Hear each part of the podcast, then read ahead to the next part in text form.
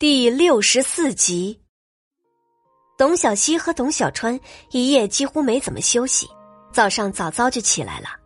姐弟二人相对一看，二人眼底都是黑眼圈。董小希无声的笑了。现在好了，家里多了两只国宝级大熊猫，两个人稍微收拾一下就出门了。二人一起上山，准备去找二牛哥，顺便拾一些枯树枝回家。姐姐。你有什么打算吗？董小川一面随意的捡着树枝，一面开口询问道。董小希觉得现在不是谈论那件事的时候，毕竟小川刚回家就遇到了那样的事儿。暂时还没有计划，我们往前走走看吧，等到过完年再说吧。董小希观察着地形，时不时的蹲下来看看，心里想着。明年开春，开始找一些适合的地方种植药材。山中的药材分布太广，有些药材真的很不好找。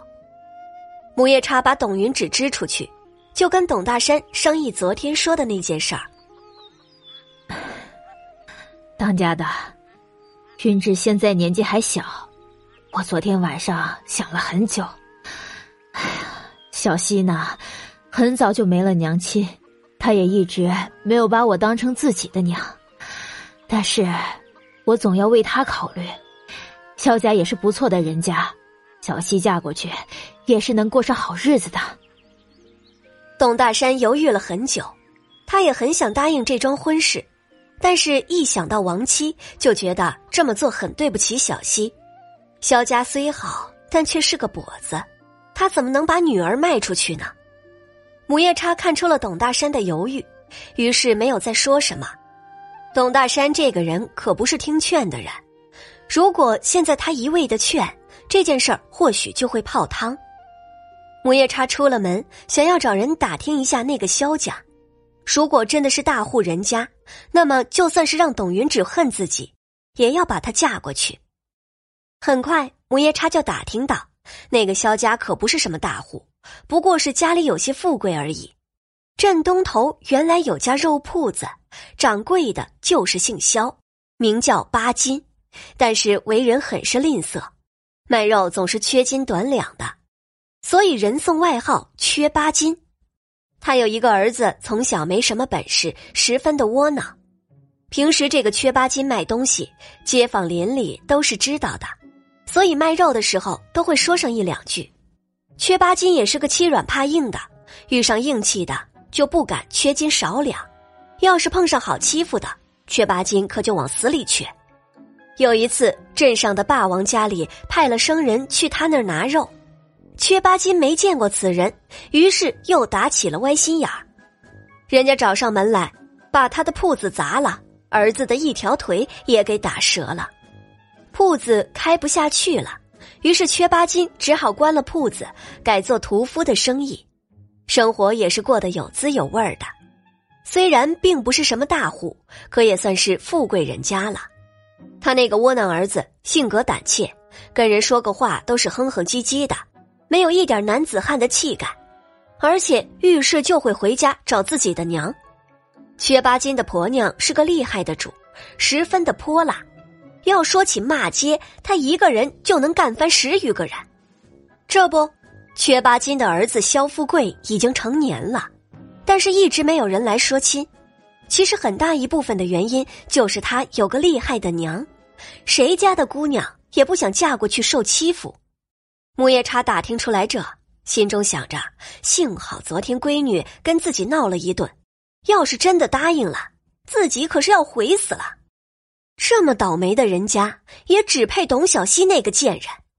母夜叉把他打听到的消息跟董云芷说了一遍，母女二人有说有笑的，十分开心。母女二人已经开始幻想，董小希嫁到萧家之后，受到萧家婆婆的百般虐待。丈夫是个懦弱的，就算是董小希向他哭诉，他也只会劝着董小希忍耐。到时候，这个家就剩下董小川那个小杂种。还不是任由自己打骂欺辱，等到当家的外出了，这个家可就是他自己做主了。哼，张乔，以我姐妹几年的夙愿，终于是我赢了。母夜叉心里高兴的想着。当天上午，苏麻子就从王寡妇家出来，去了镇东头的缺八金家，跟缺八金家说了董家有姑娘的事儿，说是愿意和萧家说亲。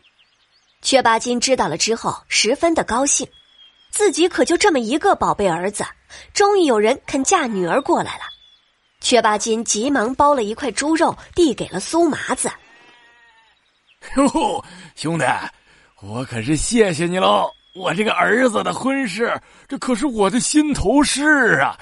老弟啊，你可是给我解决了一件大事啊！嘿，等到这事成以后，我可要好好谢谢你。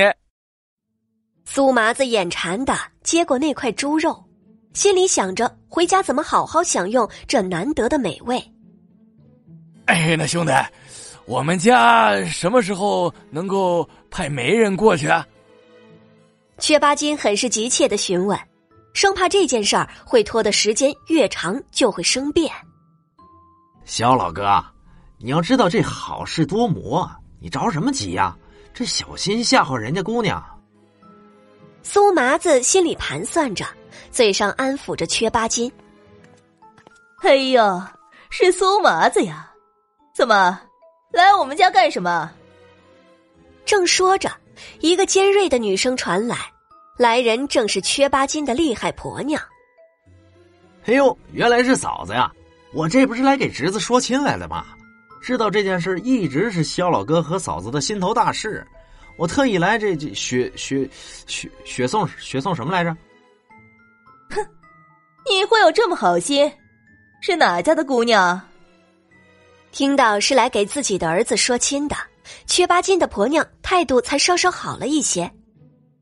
登楼村有户人家姓董，董家有两个女儿，大女儿啊已经到了许配人家的年纪啊，容貌嘛虽不是天仙人那也是在灯笼村数得上的，和公子是很配的。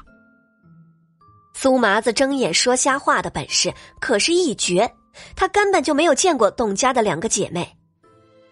再说说那董家二女儿，年纪吧虽然小了一点，但也是个知道勤俭持家的，容貌嘛，姐姐都长得不差，这做妹妹的自然也不差了。不管姐妹两个谁嫁过来，那可是上辈子积了福报了，您说不是吗？苏麻子一脸的殷切，真有你说的这么好？怎么没有许配人家？缺八斤的婆娘有些狐疑。当然了，我我骗谁也不能骗嫂子啊！苏麻子说道：“这不是前几年他们家里当家的外出了，家里就剩下孤儿寡母的，怎么可能说亲呢？”感谢您的收听，去运用商店下载 Patreon 运用城市，在首页搜索海量有声书，或点击下方链接听更多小说等内容。